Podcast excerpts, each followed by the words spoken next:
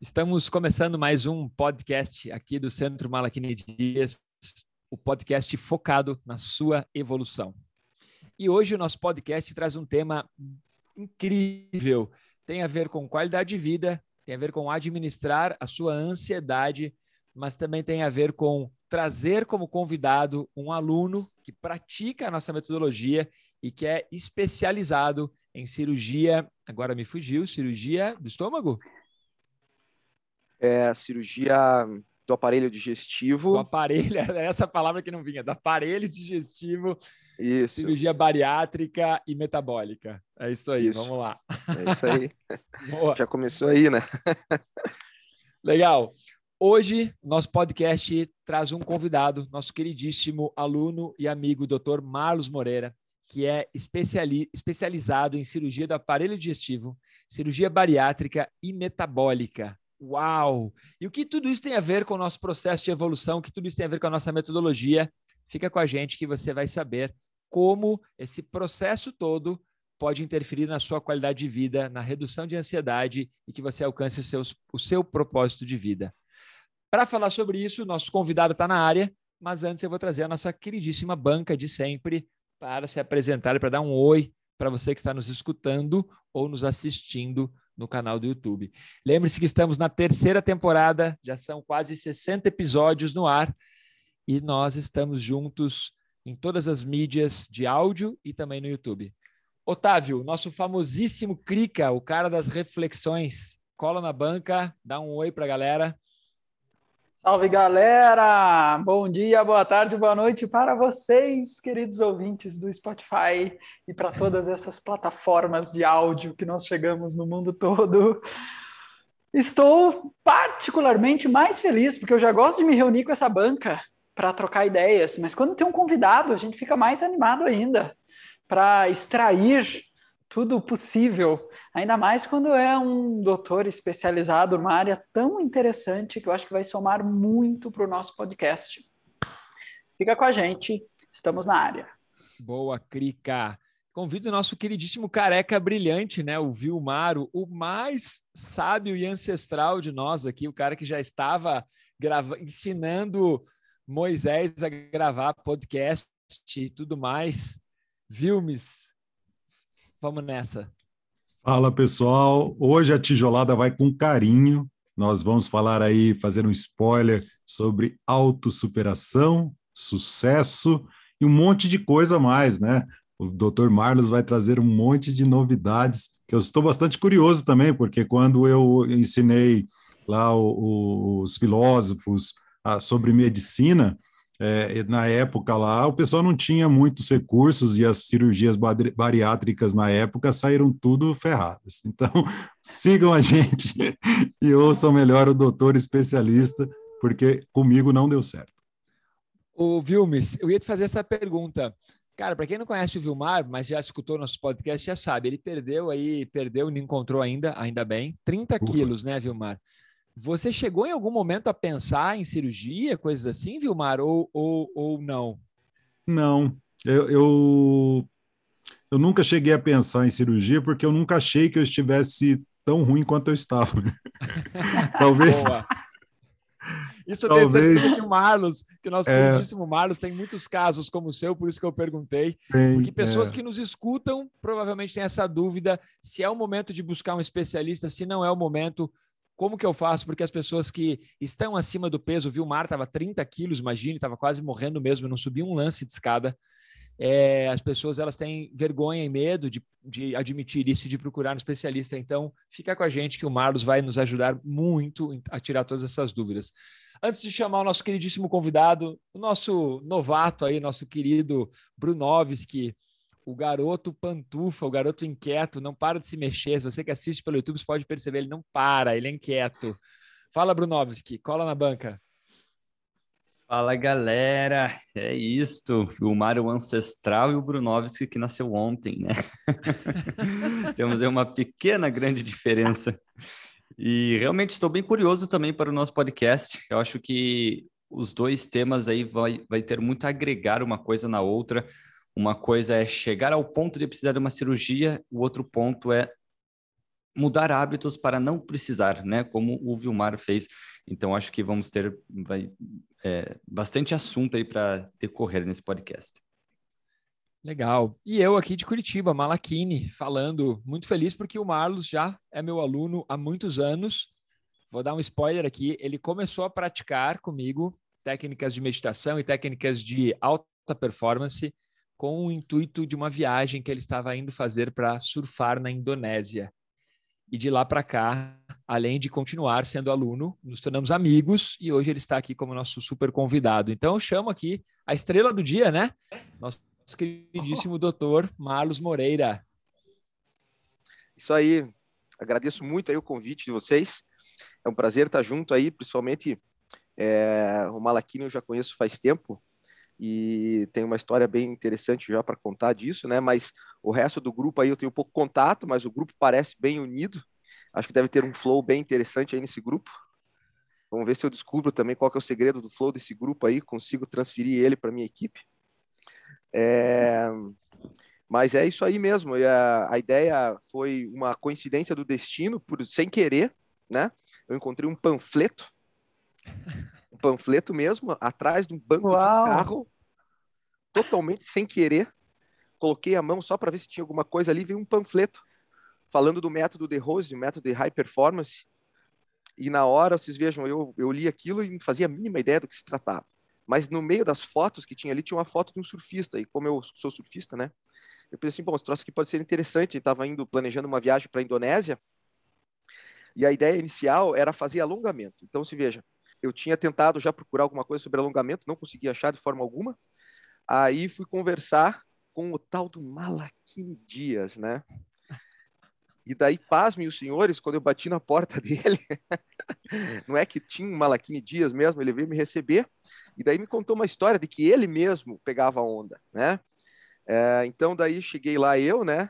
E daí, interessado em técnicas para aprimorar a condição de surf, e de repente vem um surfista falando que sabia tudo de surf, sabia técnica de respiração e meditação, e que garantia que eu não ia me afogar embaixo d'água, né? Eu pensei assim, só pode estar tá de brincadeira, né? Esse, é... esse, cara, ele tá querendo me vender a todo custo, tá, né? Tá, tá, tá, tá, tá. Só falta, Mas o Malakini, faltou... ele fala isso para todo mundo, viu? Não é só para é. você, não. É. Só faltou ele vir com a maquininha já para eu passar o cartão, assim, tá, tá aí. É, não, mas isso não aconteceu, daí a gente começou a conversar, né? E daí eu passei a acreditar na, no papo dele, e daí ele assim, não, vamos fazer uma aula aí para para fazer um teste, para ver se isso funciona ou não. E daí o resultado desse funcionamento é, é que isso daí aconteceu em 2016, né? Porque a gente viajou em 2017. Então isso aconteceu em 2016 e até hoje eu venho praticando aí incansavelmente, né, e ininterruptamente, porque realmente ajuda não só para o alongamento, teve alongamento, mas as técnicas de respiração, elas são muito boas aí. Na verdade, elas são um grande trunfo para você poder controlar a tua ansiedade, e quando você controla a tua ansiedade, você consegue melhorar várias coisas, eu acho. Para mim melhorou muito, me ajudou muito, tanto na performance profissional, essa que foi a surpresa, eu não tinha a mínima expectativa de ter um, de conseguir alguma vez na vida encontrar uma técnica de respiração que conseguisse melhorar a performance profissional numa mesa cirúrgica. Então, é, isso é super interessante, entende?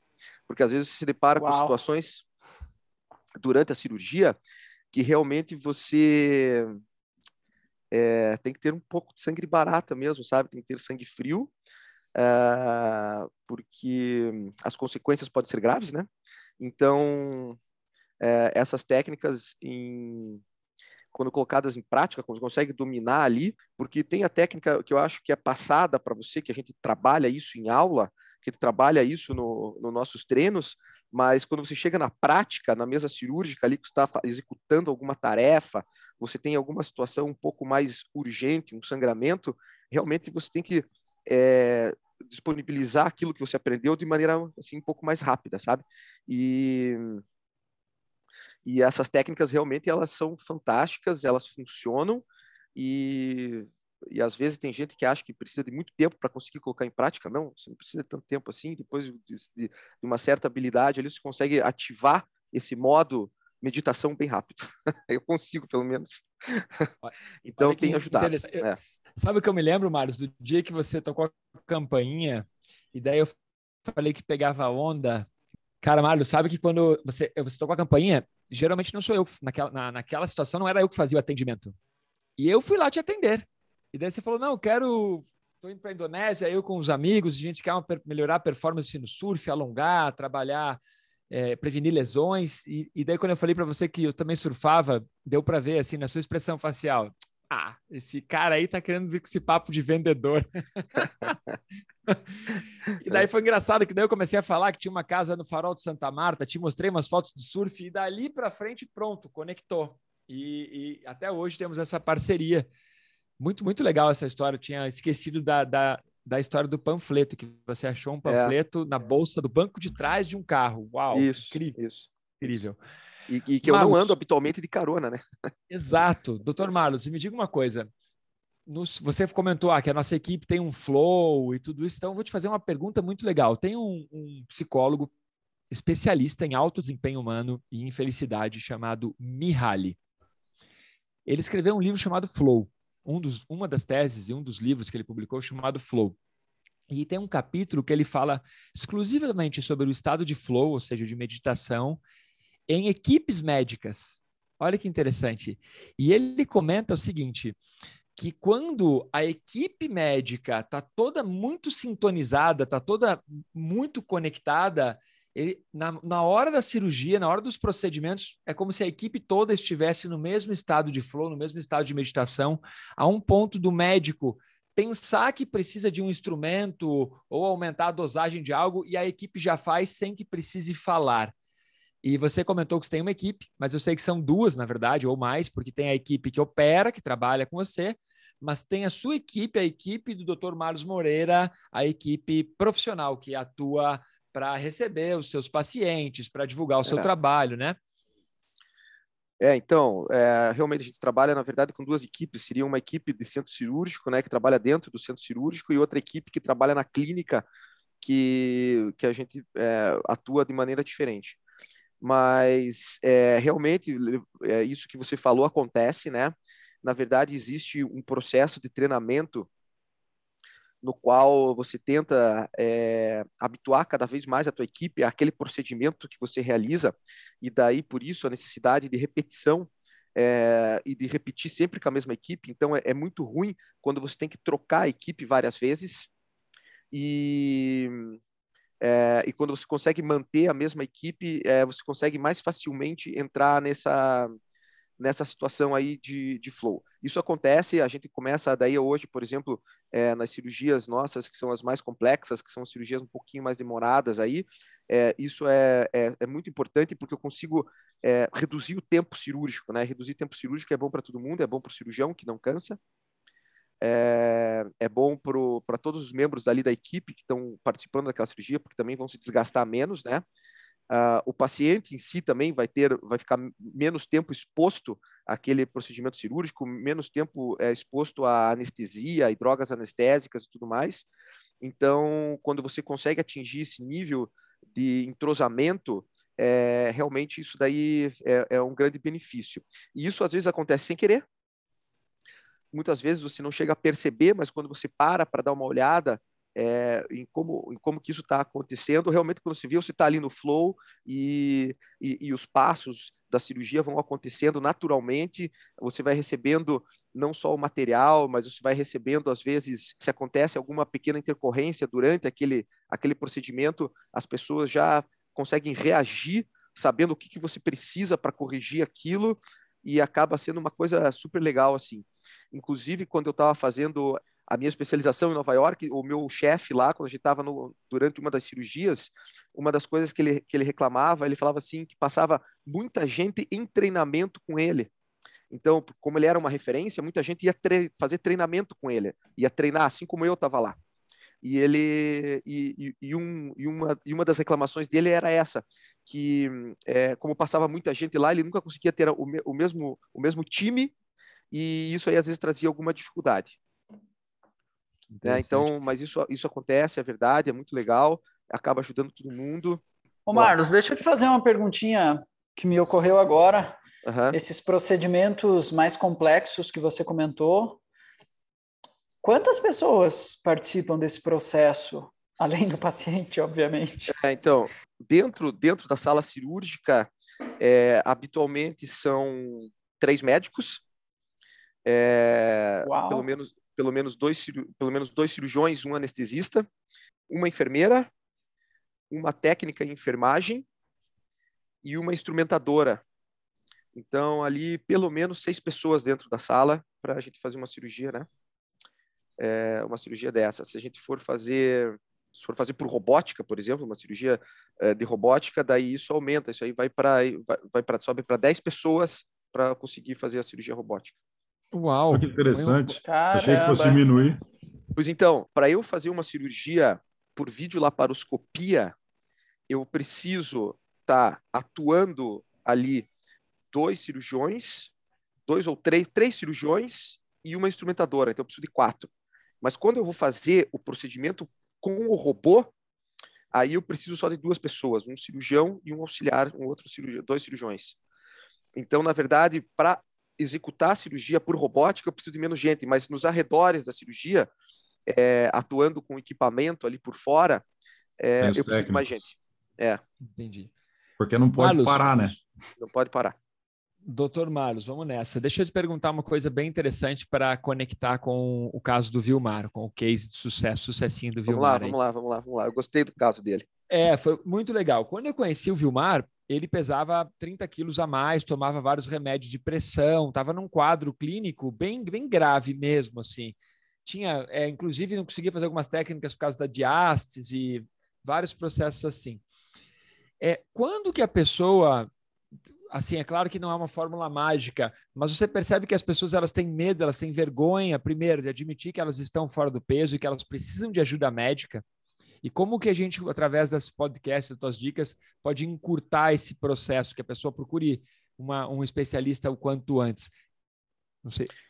É, então, uh, vamos lá, depois eu vou querer é, escutar do Vilmar aí como é que foi a, o que, que passou na cabeça dele, porque tudo é, isso daí que você falou agora depende de uma coisa que eu acho que é uma inspiração que em algum momento você vai ter que ter para dar o shift na tua vida e vai ter que ter um shift, entendeu?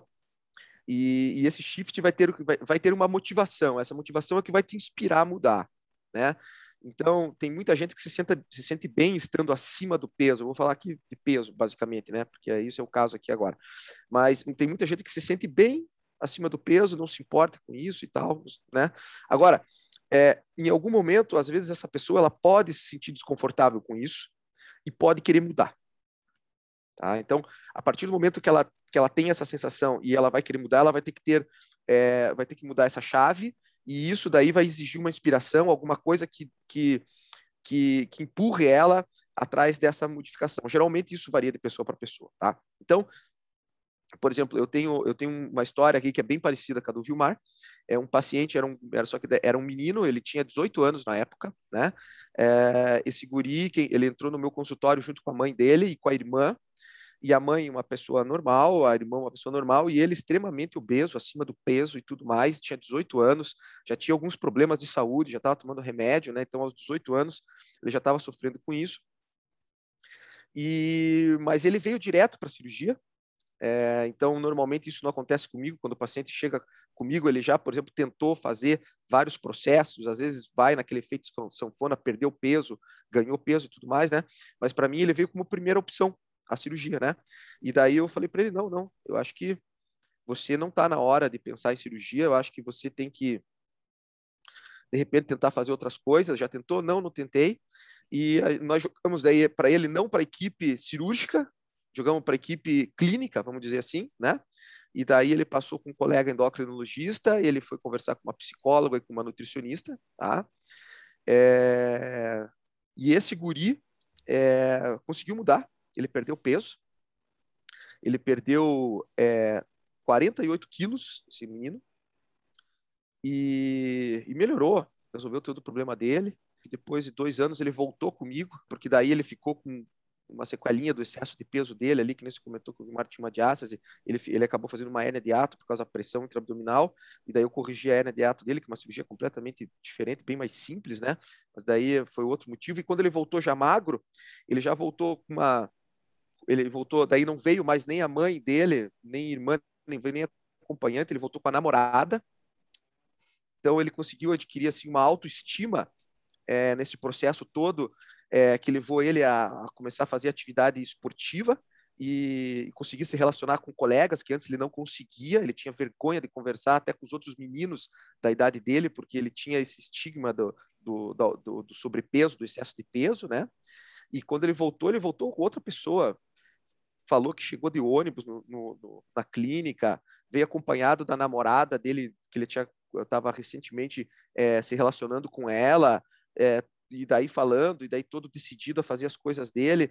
Então, é, ele conseguiu encontrar essa inspiração na vida dele, conseguiu atingir isso. hoje, daí, eu ainda trato dele, da família dele, ainda sou médico deles. Esse guri está mantendo peso, está estável, está muito bem. Claro que hoje está mais velho, né? Mas ele conseguiu encontrar dentro da, do, do convívio dele alguma coisa que inspirasse ele mudar sem precisar se submeter a uma cirurgia. Deu super certo. É, a mãe dele era uma pessoa excelente, ela teve um grande papel em cima disso, né? E então cada um consegue alguma coisa. E, esse menino ele percebeu que ele tinha que mudar, que ele não podia continuar fazendo o que ele estava fazendo, que não ia dar certo. Então ele entendeu isso trabalhando dentro da equipe clínica, conversando com a nutricionista, conversando, é, porque daí ela fala, ó, oh, você está comendo errado, porque às vezes a pessoa não sabe também, né? Às vezes o cara vai lá, come pão com mortandela e mel e acha que está dando certo. Vai dar certo. Né? Então tem que mudar alguma coisa. E às vezes tem que ter alguém para falar.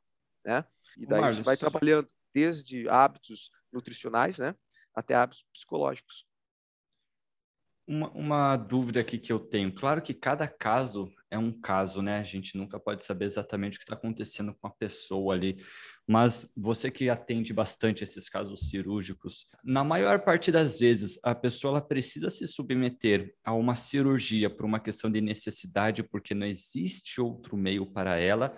Ou muitas pessoas às vezes remetem a uma cirurgia por acreditar que pode ser um atalho para chegar lá mais rápido porque, claro, que mudar hábitos é uma coisa extremamente difícil de, de se fazer, né? E precisa de ajuda, né? De repente, do tanto aqueles hábitos estão enraizados, todo mundo vai precisar de ajuda.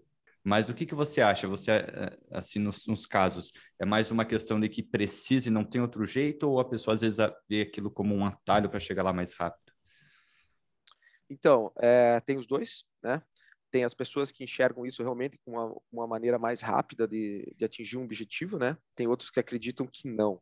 Normalmente, o que acontece é que é, uma, é um dado estatístico mesmo. Depois de um certo é, grau de obesidade que essa pessoa pode adquirir, é, a chance dela de obter sucesso é muito pequena. Tá? Porque o melhor, a melhor maneira de você é, é, brigar com isso, de você vencer essa batalha aí, é você cercar de todas as formas. Então, não dá para você chegar, por exemplo, e tentar fazer só atividade física, né? Essa pessoa, às vezes, ela começa a querer fazer atividade, só atividade física, é, mas continuar ingerindo o mesmo tanto de caloria que ela estava fazendo, por exemplo, ela não vai conseguir perder tudo que ela precisa naquele tempo antes dela, por, por exemplo, se lesionar. Então, às vezes, ela, vai, ela pode até, ó, eu não fazia atividade física, mas se eu começar fazendo atividade física, às vezes em dois anos eu vou chegar lá, né? Então, tá, tudo bem. Só que se isso demorar dois anos, se ela conseguir manter isso daí por dois anos, a chance dela ter uma lesão e ter que interromper essa atividade física durante o processo é muito grande.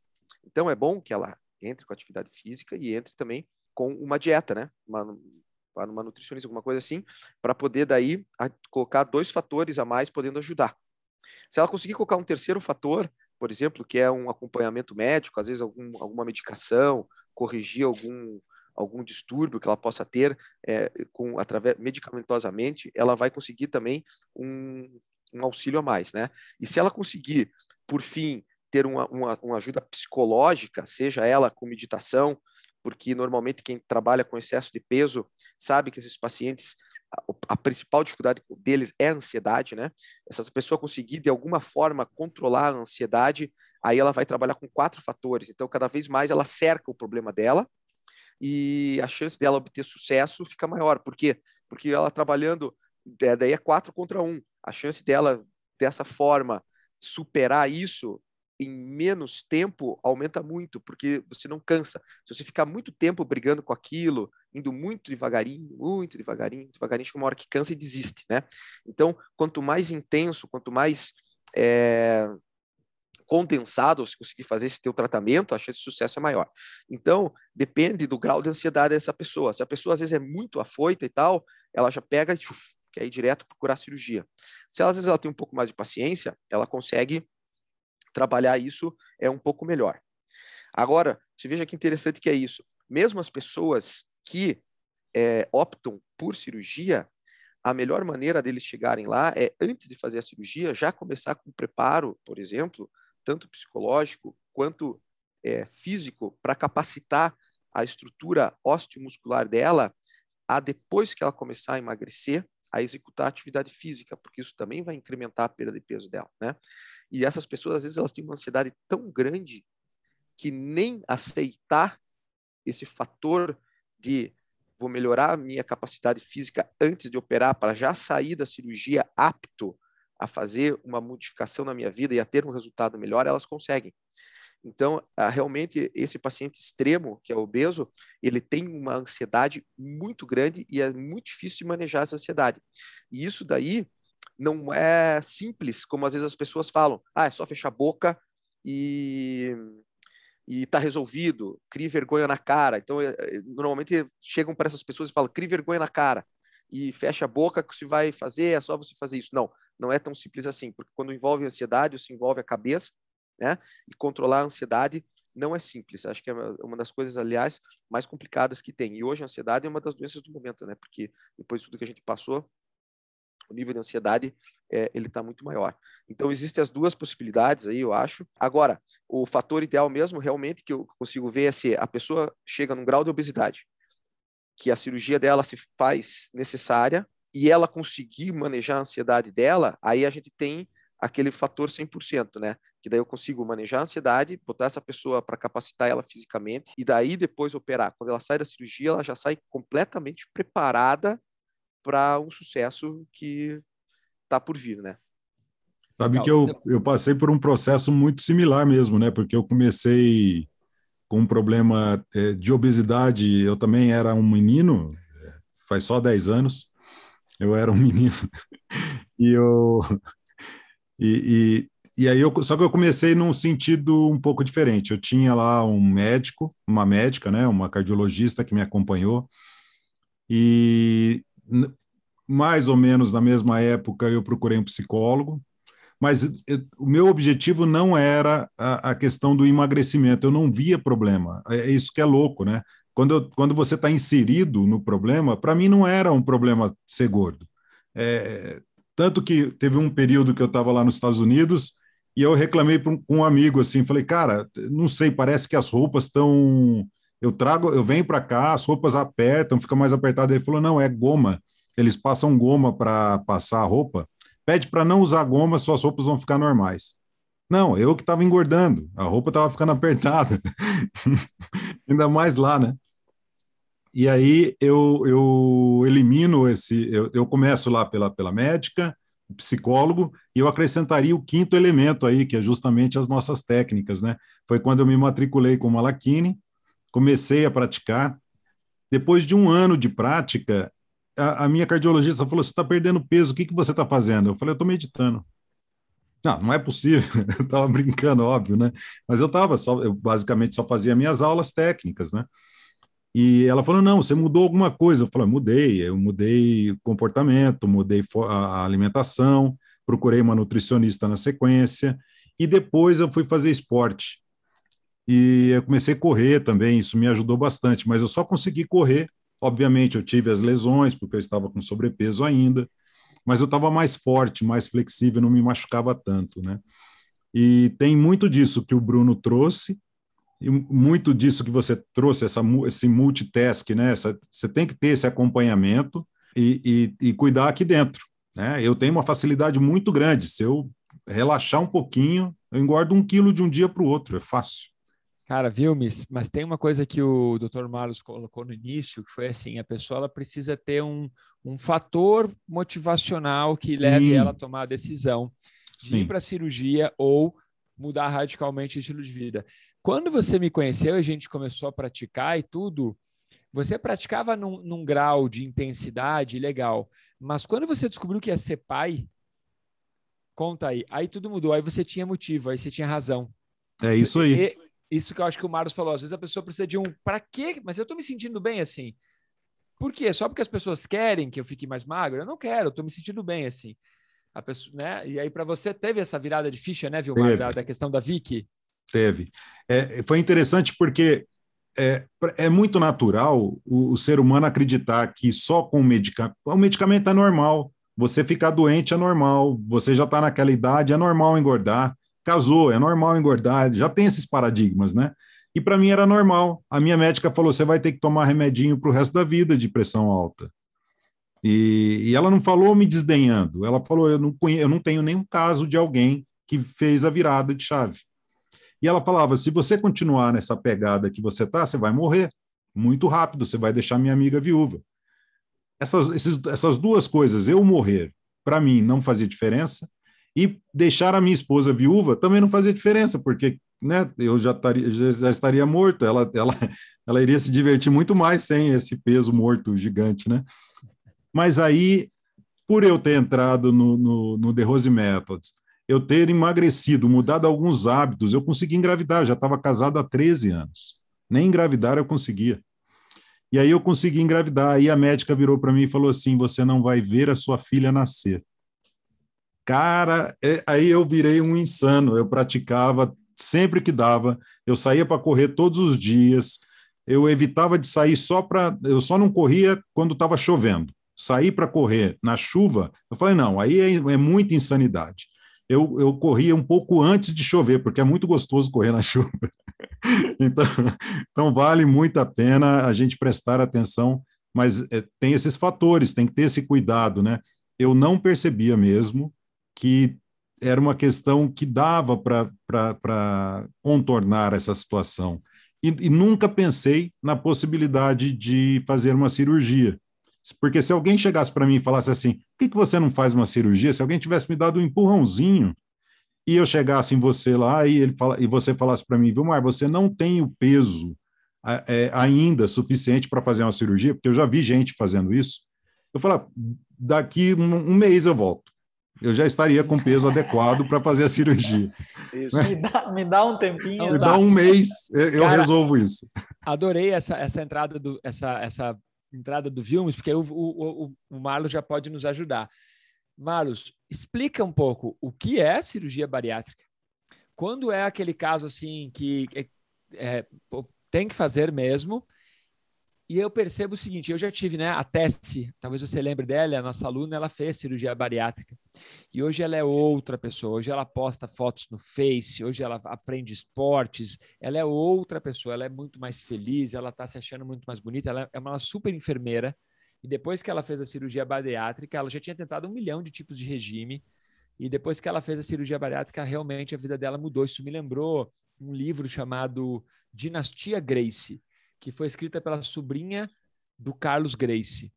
E nesse livro Dinastia Grace, ela conta que o Carlos Grace, que foi o precursor do jiu-jitsu brasileiro, o cara que criou toda a família Grace, ele tinha um único propósito de, de ensinar jiu-jitsu, que era melhorar a autoestima das pessoas. Então ele gostava de ensinar jiu-jitsu para aquele cara que era o gago, para aquele cara que era o magrinho, o cara que apanhava de todo mundo no colégio. Aí ele ensinava jiu-jitsu para esses, esses para essas pessoas e falava assim: pronto, agora você vai vencer o valentão. E aí, com isso, aquele menino que era todo fraquinho, gago, tinha um monte de dificuldades, ele, a autoestima dele melhorava tanto que ele mudava totalmente a vida dele. Então é mais um pouco isso, né? A sua profissão, quando você, quando você faz uma cirurgia bariátrica bem sucedida, a pessoa segue as recomendações, muda completamente né, a autoestima da pessoa. Mas então entra, explica um pouco para quem está nos acompanhando o que é cirurgia bariátrica, se tem um pouco esse mito de que não vai dar certo, de por que fazer, nos ajuda aí nesse ponto, Marlos. É, então, é, uh, muito legal isso, é, Vilmar, isso aí, pô, fantástico, eu acho que é isso aí mesmo. É, você sabe que isso que aconteceu com você, mesmo quando as pessoas fazem cirurgia, elas precisam disso também entendeu? Porque a gente também tem casos de insucesso ou de reganho de peso. Então, e, e, os casos de sucesso são os casos que em algum momento a pessoa consegue uma inspiração como você conseguiu. Então, é, essa inspiração ela tem que trabalhar de qualquer forma. Só daí, antes de eu comentar isso, voltando um pouquinho ali porque o uh, voltando ao assunto que o Bruno levantou, eu acho que é, talvez tenha uma coisinha que eu esqueci de falar. Tem, a gente tem que conseguir diferenciar às vezes tratar obesidade, né, tratar o excesso de peso e tratar estética. Isso é, são coisas diferentes. Isso aí entra um pouco naquilo que o Vilmar falou. Ele não estava nem um pouco preocupado. Eu acho que eu entendi isso com a estética, com o excesso de peso, com a roupa em, em goma ou não. Ele não estava preocupado com isso. De forma alguma. Ele estava satisfeito com aquele, com o estereótipo, tudo. Não era isso? Eu acho que foi essa impressão é que eu tive. Aí. É né? isso aí. Não estava te incomodando isso daí, né? Nem o aspecto de saúde, ficar doente, nem isso estava incomodando. Pô, não. mas já tem pressão alta, já tem, já tem aquilo. Mas e daí? Tá, tu, tá tudo bem para mim. É isso que eu digo. A, a, pessoa, quando ela chega nesse ponto, ela precisa ter alguma coisa que seja um gatilho que, que impulsione essa mudança. Se não tiver, não interessa se vai ter cirurgia ou se não vai ter. Tá? Então, esse, esse gatilho ele precisa ter, essa inspiração ela precisa ter. Tá? E daí controlar a ansiedade. E esse controle de ansiedade que você conseguiu fazer sem cirurgia, que esse outro meu paciente, esse menino de, que eu falei dos 18 anos, conseguiu também, o paciente que faz a cirurgia bariátrica, ele também vai ter que ter a mesma coisa, tá? A cirurgia só vai ser o fator determinante, porque realmente às vezes ele não consegue é, tudo, essa, essa, inspiração tão grande, e daí a cirurgia realmente ela dá um, uma força muito grande para esse paciente, né? Agora, então, voltando ali, né, e retomando ali, a, o que, que é uma cirurgia bariátrica, o que é uma cirurgia metabólica? Boa. A cirurgia bariátrica, ela realmente, o foco dela é no excesso de peso. Então, quando eu tenho cirurgia, o paciente vem lá, ele, ele, ele, ele acha que ele está acima do peso e não, cons não consigo mais lidar com esse peso, minhas roupas não servem mais e tal. E, e muitas vezes você vai avaliar o paciente, ele realmente ele é saudável. Às vezes ele toma, e não é raro disso de acontecer, dele chegar lá e não tomar remédio algum. E realmente se faz os exames dele, não tem nada de errado, ou talvez tome um remedinho para pressão, uma, uma, coisa mais discreta assim, e ele está bem adaptado àquele excesso de peso dele, né? Então, a cirurgia bariátrica ela tem um foco nisso daí. Ela atuaria nessa área, alguma coisa mais preventiva, né? Então, evitar com que essa pessoa deteriore em algum momento a, a saúde dela. Quando eu falo de cirurgia metabólica, o foco muda. Então, a cirurgia metabólica, inclusive, normalmente ela opera, então os meus pacientes hoje, a maioria deles, porque eu eu acabo atuando mais com metabolismo, mas os meus pacientes hoje eles não são tão obesos, eles têm um excesso de peso, às vezes menor até, mas eles são muito mais doentes. Então, habitualmente, eles têm um diabetes mais grave, eles usam, quase todos usam insulina, são usuários de insulina, é, tomam às vezes um ou dois remédios já para para dislipidemia, né, para colesterol, e porque um já não controla, precisa tomar outras classes, mesma coisa a pressão, e por aí vai. Às vezes já, tem, já infartaram, às vezes são pré, ou eles são pré-dialíticos, ou eles estão às vezes já com uma insuficiência renal, estão indo para diálise, ou já são transplantados. Então, geralmente o paciente metabólico é um paciente que se traduz em é, uma condição de saúde um pouco mais delicada. Né? E por isso esse paciente você não consegue operar ele tão rápido. Então, de novo entra aqui o aspecto da ansiedade. Então, às vezes o paciente que ele que ele tem excesso de peso, ele chega para você para operar por causa para fazer bariátrica, você avalia ele e ele é um obeso entre aspas, né, saudável, e realmente eu consigo fazer a cirurgia dele rapidamente. Agora, às vezes o paciente metabólico, ele está ansioso igual para receber o tratamento cirúrgico, mas não dá. Por quê? Porque às vezes ele está com diabetes compensado, a pressão dele está muito alterada, que traz um risco cirúrgico tão grande que eu falo assim, ó, não dá, senão você vai morrer na mesa. Então eu preciso manejar alguma coisa aqui, e isso às vezes leva tempo, é, para depois operar esse paciente com segurança. Então a, as diferenças elas residem aí. Em termos de técnica cirúrgica, não muda muito, a cirurgia muda pouca coisa é, de uma para outra, né? Mas basicamente o foco da cirurgia bariátrica é o controle, perda e controle de peso, e o foco na cirurgia metabólica são as doenças associadas àquele excesso de peso ou não. Às vezes o paciente não tem tanto excesso de peso. Doutor Marlos, deixa eu te perguntar uma coisa, fugindo bastante do assunto, daí o Otávio já entra. Como é você ser um especialista nessa área que envolve obesidade, saúde? Você percebe que os pacientes têm mu muita ansiedade, entre outros fatores, e você é pai. Você é pai de dois filhos, dois Lucas e Henrique são dois piás incríveis. É, como é para você dentro de casa perceber a alimentação dos seus filhos e a alimentação das crianças, dos amigos dos seus filhos ao redor, assim. Como que você olha isso, sabendo que, putz, esse hábito talvez coloque você numa, numa mesa de cirurgia lá na frente. Como que é? Como é o teu cuidado dentro de casa com teus filhos e coisas assim, para que quem esteja nos escutando e tem filho também entenda que é um processo preventivo que começa em casa, né? É. Então, obesidade infantil, né? Isso acontece, é comum, às vezes está mais próximo do que se imagina. Isso daí é bem fácil de ver. Então, eu acho que nessa situação, você não pode nunca trabalhar com extremo. Então, você não pode negar é, as coisas em 100% para as crianças, né? Você não pode falar assim, ó, nunca vai comer um sanduíche McDonald's. ela vai comer, entendeu? Então, às vezes, tem que deixar ela comer para aquilo lá não virar um estigma, né? Porque às vezes isso é pior, tá?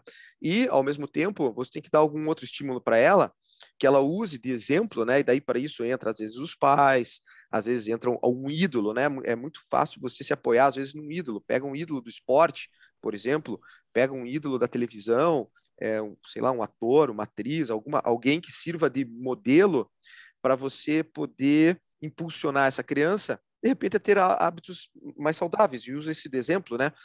E, e tem que colocar tudo à disposição, né? Você não pode deixar realmente deteriorar em direção aí a, a, a só fast food e, e, salgadinho e condimentados e embalados, não, você tem que saber é, estimular a parte saudável, né? E a parte saudável é super legal, pô, você vai lá, leva, hoje a gente sabe que tem bastante opção aí de restaurante que, que, que, que te oferece uma variedade de sabor tão incrível que é impossível você não gostar do que está sendo servido ali, né? E vai de tudo, vai desde salgado até doce. E são coisas saudáveis. E hoje a gente tem isso. Até pode entregar até na tua casa, se quiser. O que, o que você tem que fazer é realmente estimular isso, né? Então você tem que adquirir é, é, esse hábito de ficar estimulando essas coisas. E, e, daí recompensar as crianças, né? Tem que ter um pouquinho de mérito, eu acho, é, recompensar eles pelos esforços que eles fazem, porque é, eles se sentem bem, né? Isso faz bem para a cabeça e quando a cabeça está boa, todo o resto funciona, né? E estimular elas também a atividades físicas, né? Eles têm que gostar. E para criança, hoje tem muita coisa legal que eles conseguem fazer, que não é uma atividade pura e simplesmente jogar futebol ou correr na rua, que às vezes pode ser um pouco mais enfadonho para as crianças, daí elas acabam tendo dificuldade, né? Você pode, a gente sabe disso, né? Eles podem andar de skate, eles podem é, fazer outras atividades que sejam mais dinâmicas, né? E até estimulem mais a cabeça deles, e isso daí, daí leva eles, obviamente, a tomar uma água em vez de tomar uma Coca-Cola. Né? É, e esse tipo de troca, esse tipo de é, manejo que você faz, daí, daí vai surtir efeito. E participar junto, né? O pai tem que ir participar junto. Aí já ajuda. Claro. Tá? Até o pai, então vai, vai para o parque andar de bicicleta, você não manda teu filho, tu vai junto, ué. Por que, que não? É, né? Vai, vai para o yoga, leva as crianças junto vai para o Maitai, leva as crianças junto, né? Então isso daí acaba e quando eles daí quando você for daí também tomar alguma coisa, vai lá e toma o quê? Toma uma água, toma um suco junto. Ah, vamos fazer um lanche em vez de comer coxinha, vai comer um sanduíche natural. Então essas coisas aí que fazem parte do teu dia a dia que acabam levando a esses hábitos mais saudáveis, né? E daí você evita com que isso chegue às vezes mais para frente é sempre deteriorado, né? Vai lá, Otávio, você ia fazer uma pergunta para o Dr. Sim, eu ia antes eu ia perguntar sobre cirurgia metabólica, mas já foi respondida. Agora, eu quero fazer uma outra pergunta, tem a ver com, com o assunto anterior. Bom, eu, eu penso o seguinte: um paciente que chega a te procurar, ele, principalmente se ele estiver bem acima do peso, na minha visão leiga, o cara está com uma, um problema físico, uma doença física, e muitas vezes algum também distúrbio emocional e mental. E a minha visão leiga de fora, de quem está distante da área, é que a cirurgia bariátrica acaba sendo aquela questão de tratar pontualmente hum, o sintoma, né? E não ir na causa do problema. Eu queria entender nesse teu processo de encaminhar pacientes, como você já falou, de encaminhar para um psicólogo, de encaminhar para um, para um nutricionista, como é o processo para que você receba esse paciente fale, ok, eu vou te operar, mas não é simplesmente fazer uma cirurgia, um procedimento cirúrgico que vai resolver sua vida. Você precisa passar por um processo de reeducação comportamental, de mudança de hábitos, e você vai precisar de uma ajuda de outros profissionais. Como fazer para que os insucessos sejam cada vez menores e como a cirurgia bariátrica funciona para ou a metabólica também atuar na causa, né, mas também lá nos sintomas como funciona esse processo de mudança? Porque ocorre uma mudança para que o paciente tenha sucesso, uma mudança completa na vida da pessoa, um processo cirúrgico, mas que influencia em todos os hábitos da vida da pessoa. É, é isso aí mesmo. É, é um processo complexo, tá? Então, é, fora o ato cirúrgico, a gente também tem a parte clínica que eu estava comentando, que é a outra equipe que fica fazendo o tratamento clínico, que é nutricionista, psicólogo, enfim. E isso aí é tão delicado e os pacientes eles são tão refratários que a gente chega a ter um, um, um termo de compromisso que a gente dá para o paciente, no qual ele Uau. assina e a equipe assina junto, é, no qual esse paciente ele, ele confirma que ele entendeu basicamente isso que você falou, que ele vai precisar de cuidados provavelmente por toda a vida, e que ele vai participar disso e que ele não vai abandonar esse tratamento. Então a gente tem esse termo, que é esse compromisso que o paciente assina, para ele, é, para a gente reforçar e para demonstrar o quanto sério é esse processo que ele vai passar. Então, na verdade, é isso aí mesmo. Não é uma brincadeira, não é um processo, não é um que nem você ir na, é, na banca de revista, pedir um jornal e depois trocar e pedir outro. Não dá para fazer isso. Então, você tem que assumir esse compromisso do mesmo jeito que eu assumo a responsabilidade, o paciente também tem que ter responsabilidade em aceitar todo esse processo. Então, os sucessos eles são bem nítidos, eles ocorrem nos pacientes que mantêm esse compromisso.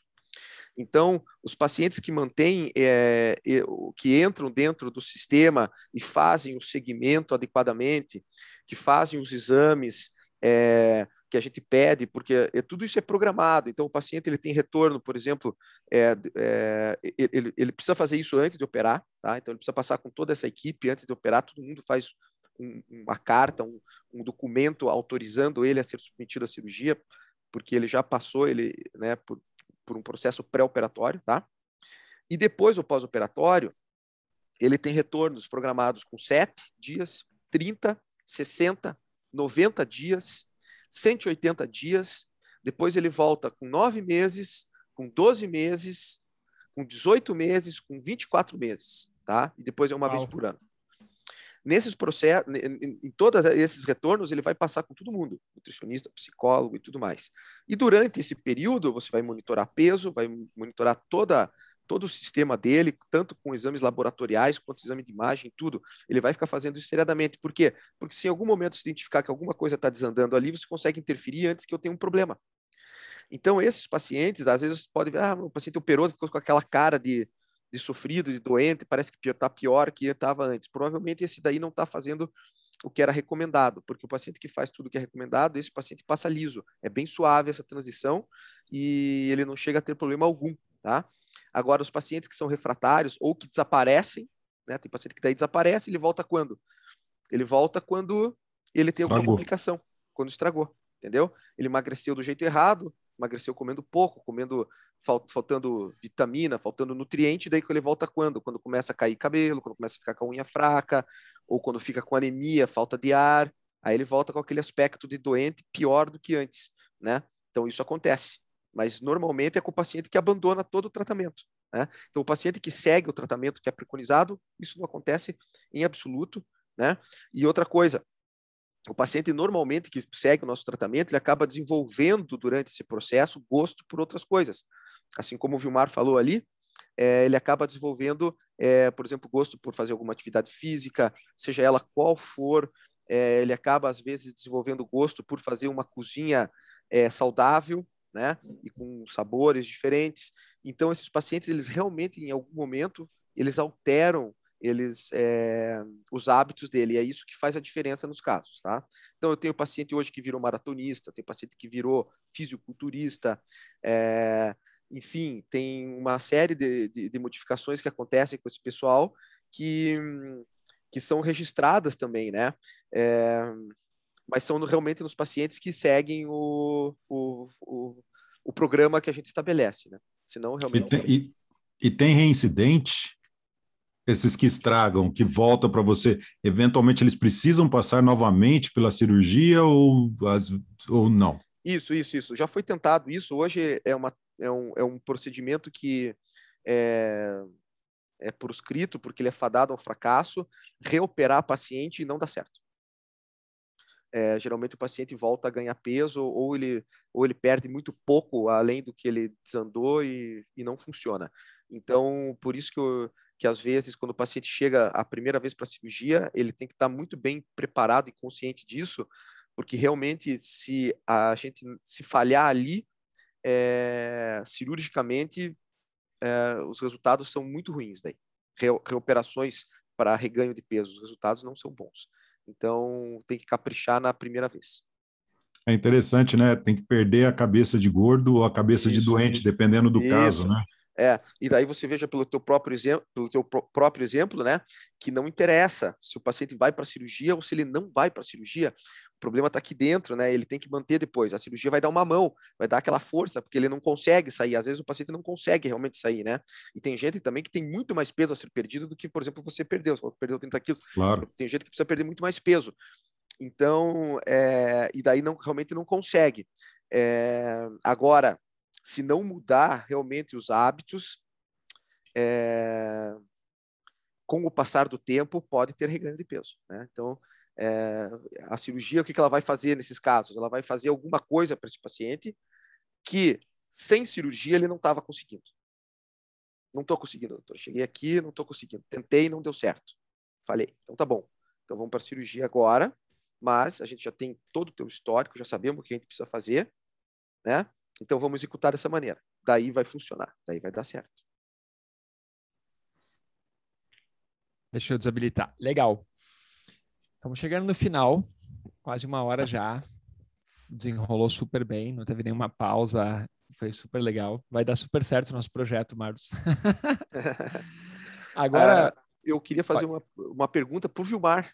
Vilmar. Beleza, beleza. Vamos é. fazer uma pergunta, faz uma pergunta para o Vilmar. Depois eu quero falar um pouco mais, apresentar você, mas perguntar de uma maneira que te humanize mais. Quem é o Marlos? Não só o doutor, quem é o Marlos? Sabe? Colocar você, o cara que é pai de família, que é esportista, que acompanha o filho indo escalar, que acompanha o outro jogar videogame, que isso, que aquilo. Humanizar um pouco, porque isso dá um, um, um corte legal para você usar. Depois entrar para o final. O final é assim: para quem a gente indica esse podcast, para quem você indica esse podcast, e e qual foi a sacada que cada um de nós teve durante a gravação, qual foi o insight principal. Mas vamos abrir para você fazer a pergunta para o Vilmes. Vai lá, Marlos, toca a barca. Tá. É, então, mas o que eu queria perguntar para o Vilmar então, era o seguinte: quando você começou, Vilmar, que você teve a tua inspiração, que você já comentou aqui, né? Mas em algum momento você teve medo de falhar? Eu ainda tenho. eu ainda tenho. Eu luto com isso a cada segundo, né? Então, o dia que eu dou uma, sei lá, eu como um pouco mais do que eu devia, é... mas assim, como é bem isso que você falou, como os seus pacientes têm esse acompanhamento diário, é diário não, mas é periódico, né? Eu tenho meu acompanhamento diário. É, é, eu faço mesmo um acompanho, eu tenho minha balança, eu me peso, eu sei o quanto que eu tenho que dormir, com quanto que eu tenho que acordar, quase que gera, para uma pessoa que não tem o preparo que, que agora eu tenho, né, que antes eu não tinha, talvez gere uma questão de ansiedade ou até de, de sei lá, chega a beirar uma loucura, né? A pessoa está lá medindo toda hora que vai no banheiro, precisa, porque minha só porque minha balança está no banheiro, né? mas é, é uma questão de, de controle mesmo, né? Isso é, é, eu tive essa inspiração através de um amigo que ele usava um aquele medidor de insulina o tempo todo, porque ele tinha uma ele tinha a diabetes é, de nascença, né? Ele tinha ele, ele, tinha que ficar fazendo ele não tinha exatamente a diabetes, mas ele estava ali no limiar. Então, se ele descambasse, comesse uma fatia de pizza a mais, ele teria que se injetar. Então, para ele evitar isso, ele fazia um controle muito bem. Então, o café da manhã dele era extremamente equilibrado. E aí ele falava assim: então hoje eu vou deixar de almoçar para sair para beber com vocês. Ele tinha essa, essa consciência. Eu falei, cara, o cara anda com, a, com uma maquininha lá para ficar medindo a insulina. Por que, que eu não posso usar uma balança que não é tão invasivo, é mais prático? E, e isso me ajudou bastante. Então, mas é uma luta, é uma luta constante eu mudei o mindset, eu tenho a minha inspiração que agora eu vejo, ela tem é, oito é, anos, né? Acabou de fazer oito anos. E isso traz essa, esse vigor, todos os dias eu, eu tenho essa, esse motivo, né? O porquê que eu acordo, por que, que eu vou fazer o que eu vou fazer, por que, que às vezes eu vou transpirar, por que, que eu vou fazer uma caminhada. Então, eu, eu preciso, por que, que eu vou fazer minha prática, né? É, não tem ninguém olhando, por que, que eu vou fazer minha prática? Então, é, é para isso, para manter esse, esse mindset que acabei desenvolvendo lá nos primórdios, quando eu tinha esse excesso de peso. Né? É, então, é, isso daí é, é, bem interessante o que você falou, porque retrata bem o que a gente às vezes conversa com as pessoas, porque ah, chega a vir às vezes familiar junto, questionando a necessidade de uma intervenção, seja ela qual for, em cima do excesso de peso, da obesidade, e o que as pessoas precisam justamente entender é isso, é isso que você falou. A obesidade, na verdade, ela é uma doença. Tá? Então, o paciente que ele tem excesso de peso, ele está doente. Bom. E ele precisa tratar, ponto. E ele precisa tratar, ele, e ele precisa do tratamento e ele precisa monitorar o tratamento. Nossa. Então, quando você sobe na tua balança todo dia, dia sim, dia não, uma vez por semana, você não está fazendo nada mais do que monitorando o teu tratamento o teu tratamento era em cima do, do peso. Então você era um paciente bariátrico, né? O teu amigo que furava o dedo para medir a, a, o nível de glicemia dele, ele era um paciente metabólico. Então o problema Exato. dele era medir a glicemia. Você entendeu a diferença? Mas ele também estava monitorando. Então, mesmo você depois de perder teu peso e atingir um peso saudável, você tem que continuar monitorando. E isso daí é verdade para o paciente que vai ou que não vai para a cirurgia. Acontece a mesma coisa, tá? Então, que bom, excelente exemplo, ótimo isso daí. Parabéns. Obrigado. É, o Vilmar é, nosso, Vilmar é nosso exemplo vivo aqui de que é. né, o cara tem uma, vários podcasts, eu acabo citando ele. Mas ele fosse... perdeu o cabelo, hein? Alguma coisa poderia ter sido melhor. Não, quando eu conheci o Vilmar, ele já era careca. Agora, é interessante também, e para mim foi um super desafio ter o Vilmar, porque foi uma das poucas vezes em que eu estava mentorando uma pessoa mais velha e mais experiente que eu, que tinha um cargo numa empresa que já tinha viajado tanto quanto mais que eu até pelo mundo, então isso foi muito legal. Eu lembro de uma vez a gente conversando, eu falei, cara, quando chegar no seu trabalho lá em São Paulo, vai de escada, sobe de escada. Era o primeiro desafio que eu tinha passado para ele. Passou uns 15 dias, ele voltou para fazer aula e aí, viu, Marco, conseguiu subir de escada ali. Um lance. E eu quase morri. um lance. Ele não conseguiu chegar até o, até o andar da escada, ele conseguiu subir um lance. Daí, naquele momento. Se peguei falei... elevador. então, é interessante perceber que, que realmente foi um super desafio. Marlos, tem uma coisa muito bacana. Eu já te conheço, é, nós já viajamos juntos, nossos filhos se conhecem, já andaram de skate juntos, já surfaram juntos. É, eu te acompanho aí também, te auxiliando nesse processo de reduzir a ansiedade, meditação, autoconhecimento, o que é muito legal para ter essa oportunidade de estar trabalhando no teu desenvolvimento. Nesse momento eu tenho, é, acho que metade dos meus alunos particulares são médicos, é interessante, todos relatam o, o, o grau. Não sei se é de... bom ou se é ruim isso. Essa informação aí. Mas você sabe que é bom porque todos, todos os meus alunos são médicos, em menor ou maior grau, relataram que nesses últimos dois anos o grau de ansiedade subiu muito, a dificuldade de trabalhar como médico, a, a todas essas questões. Então, uou, né? Mas, Marlos, eu queria assim que, para quem está nos escutando, perceba que o cara, o cara que é o cirurgião bariátrico, que é cirurgião metabólico e que vai te ajudar nessa, nessa guinada, nessa virada, ele, além de tudo isso, é um, é um ser humano, né? Que às vezes as pessoas ficam com isso, né? Com essa diferenciação do, do, do doutor e esquecem que ele também tem hábitos, que ele também tem rotina, que ele também tem ansiedade, que ele também tem dificuldades e, e objetivos de vida. Então, cara, Marlos, você fez, você morou um tempo em Nova York, isso? Você foi lá, você especialização, é. você ficou quanto tempo lá? É, então, eu fiquei dois anos lá. É, e fui fazer uma especialização, independente de ser uma. Então, você veja que interessante, né? É, por exemplo, no período que eu morei lá, eu não tinha carro. Fiquei dois anos sem ter carro, né? Qual que era o meu meio de transporte? Um skate. Então, é, eu decidi comprar um skate porque, primeiro, era mais barato, eu estava lá com uma bolsa, né? Então, era mais barato que uma bicicleta. Então, eu falei assim: ah, vou comprar um skate mesmo, já sei andar de skate e vou me virar com ele. E mesmo porque às vezes era mais fácil, porque daí eu, às vezes não tenho de deixar a bicicleta e daí o skate pode entrar dentro do, da onde quer que se vá com o skate embaixo do braço, se vai. E, e era isso, a vida era sem carro e com skate, e você fazendo, segurando teus custos e lidando com criança e tendo que levar de ônibus e tudo mais, então uma coisa completamente normal, né, eu acho. E mas é, é, eu acho que até faz parte do, do, do mecanismo de alívio da pressão que você sente. Então, que nem você falou, se você tem aí quase metade dos seus alunos que são médicos, já dá para ter uma ideia do grau de ansiedade que tem na medicina hoje aqui, realmente tem, né? Nós tivemos aí uma pandemia que afetou aí todo mundo. Então, realmente é. E, e, e talvez é, boa parte do segredo de você não, não deteriorar a tua própria saúde seja fosse fazendo isso. Então, eu procuro valorizar e acho que às vezes até um erro é você deixar de valorizar você. Não é porque você é médico, né? Mas qualquer outra profissão é muito fácil você ficar às vezes só trabalhando e esquecer de você mesmo, né? De esquecer de fazer as coisas que te agradam. Isso é um erro. Talvez um erro mais fácil de você cometer é esse, né? E por quê? Porque você tem responsabilidade e tem os teus boletos que chegam lá. Então, você pegar e esquecer todo o resto é bem fácil e não dá para esquecer todo o resto, né? Você tem que sair para passear no parque com os amigos, com, com, com, os filhos e tudo mais, tem que valorizar isso daí. E é, cada um tem que achar o seu jeitinho, tem que achar um horário.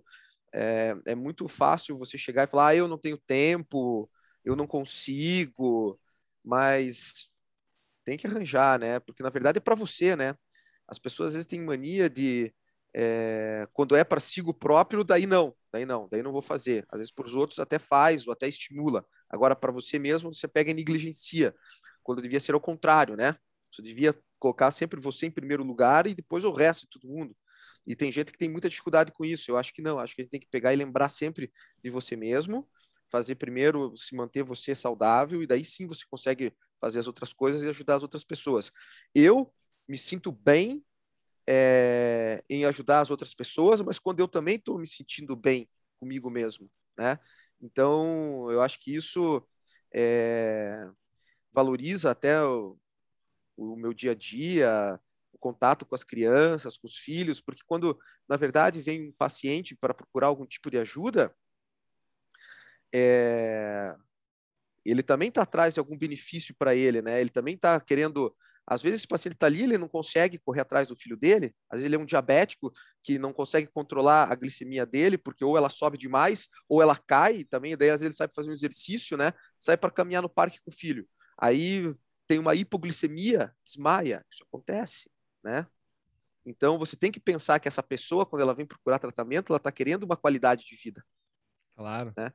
Então, e para você entender que essa pessoa precisa de uma qualidade de vida, você tem que ter a tua qualidade de vida, porque quando você vai conversar com ele, vai discutir isso, você tem que trabalhar em cima disso. Se você não consegue ter a tua própria qualidade de vida, como é que você vai poder oferecer para uma pessoa uma qualidade de vida, né? Então, é, eu acho que as coisas estão bem interligadas, assim, sabe? Então, tem, tem, que... tem o, o, uma frase do Napoleão Hill, né? Que é muito interessante, que ele diz assim, Ele deixou registrado isso em alguns livros, entre eles Mais Esperto que o Diabo, Quem Pensa Enriquece, que é o seguinte: você é a pessoa mais importante do mundo.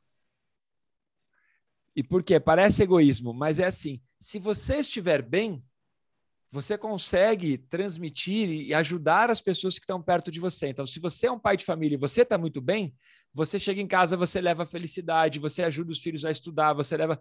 Então, você tem que estar tá bem para fazer as pessoas que estão perto de você ficarem ah, bem. Sim. É o princípio da aeronáutica, né? Primeiro, você põe a máscara em você. Depois você ajuda o outro. Se você não estiver bem, como é que você vai ajudar o outro? Ah, exato. Então, Muito legal. Não, isso, e, e, isso daí é uma coisa interessante, porque se for ver isso que você falou, na verdade, é, a facilita a o teu convívio na tua, na tua família, né? Independente da tua profissão, se você sai do teu escritório ou do banco, sei lá da onde, em grau máximo de estresse e entra direto em casa, às vezes você carrega esse estresse junto para tua família, né?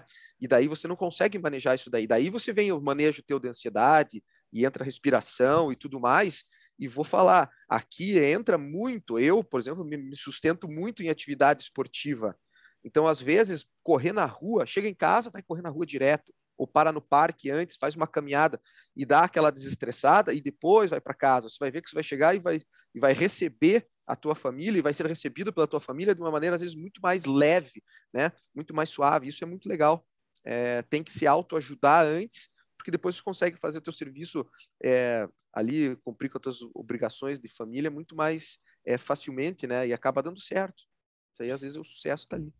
E todos nós temos os dias que a gente vai esquecer de fazer isso e vai falhar, porque todos nós somos seres humanos, né? É. Marlos, adorei a sua participação aqui, gostei muito da, da interação da equipe, gostei do, do Vilmar brilhando aí, né? Com a história dele, acho muito legal, o careca brilhante brilhando, é isso aí mesmo. E vamos encerrar. Eu sei que o Vilmar tem aula daqui a pouquinho, a gente tem compromissos também. Então vamos fazer assim para nós concluirmos.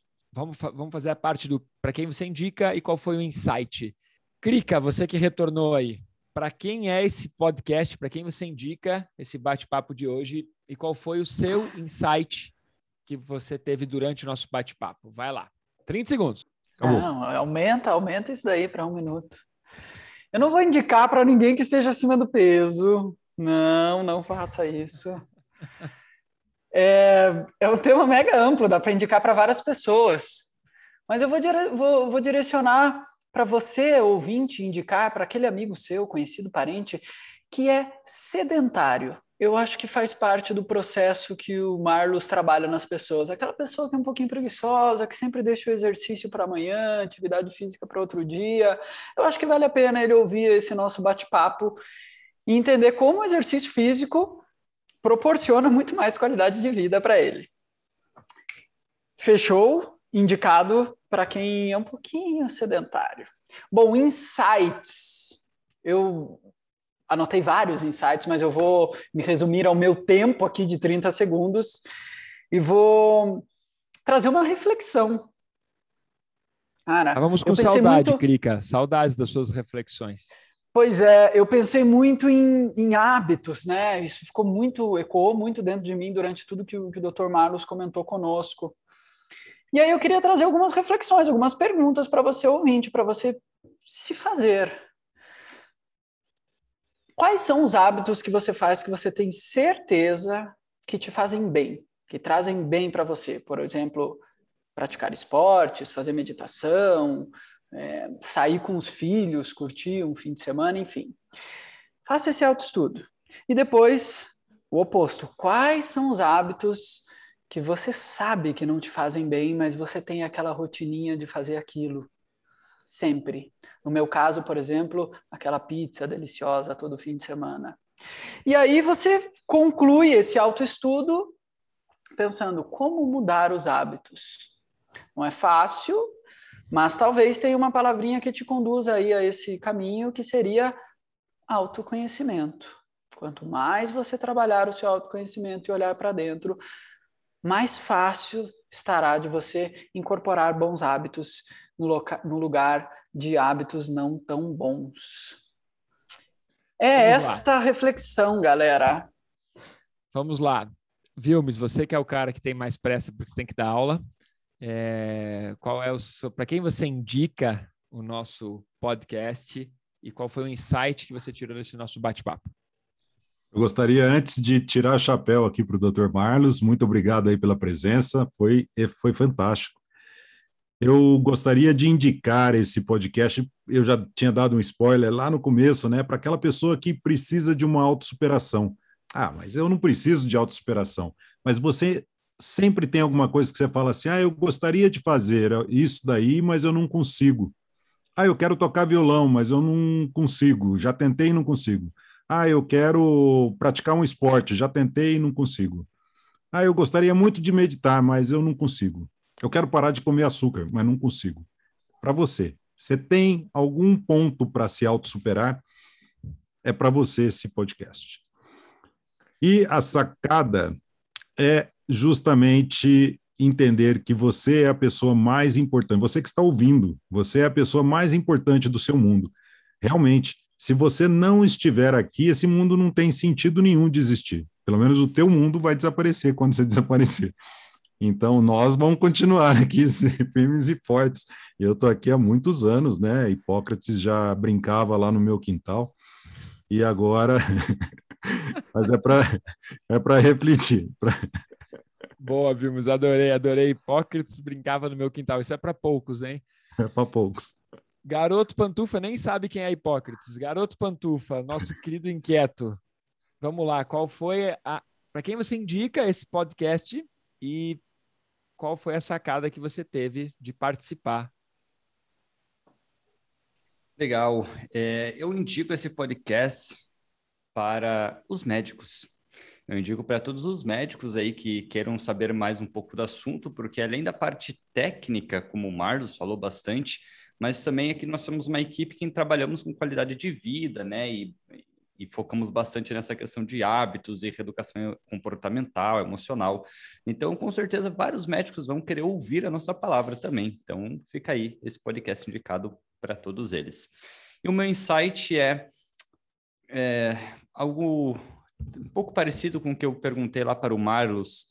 Cara, quando você chega a um determinado ponto, você tem que ir atrás de ajuda, porque às vezes sozinho você não consegue.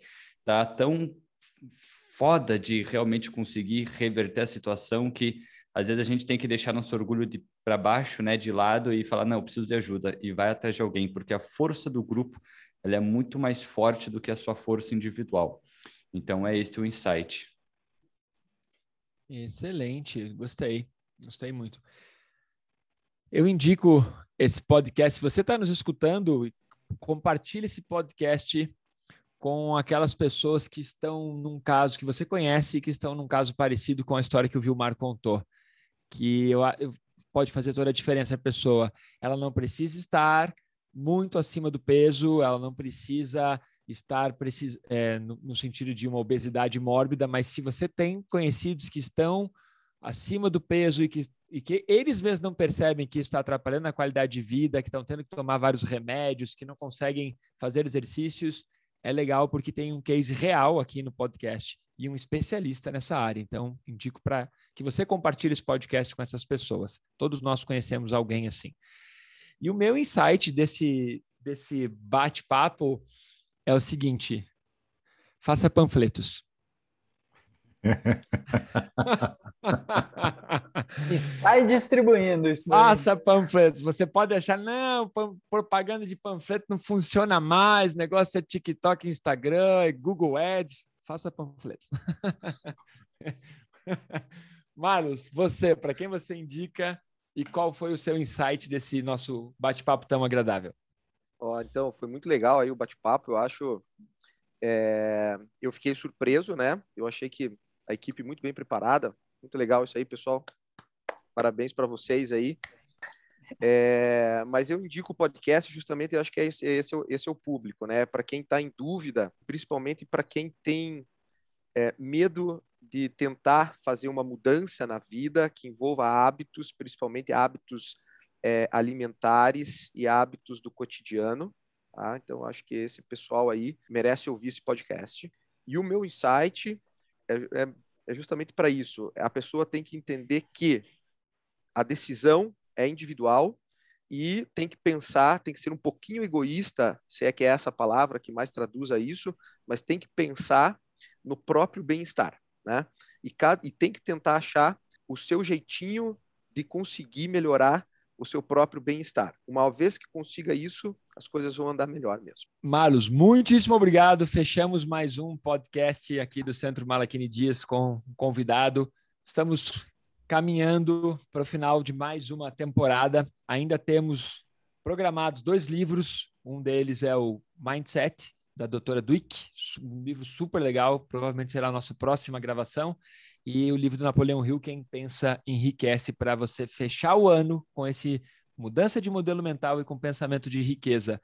Nos acompanhe em todas as redes sociais e vamos nessa. Muito obrigado a toda a banca. Valeu, Marlos. Obrigado. Até o próximo. Valeu! Valeu, gente! Valeu!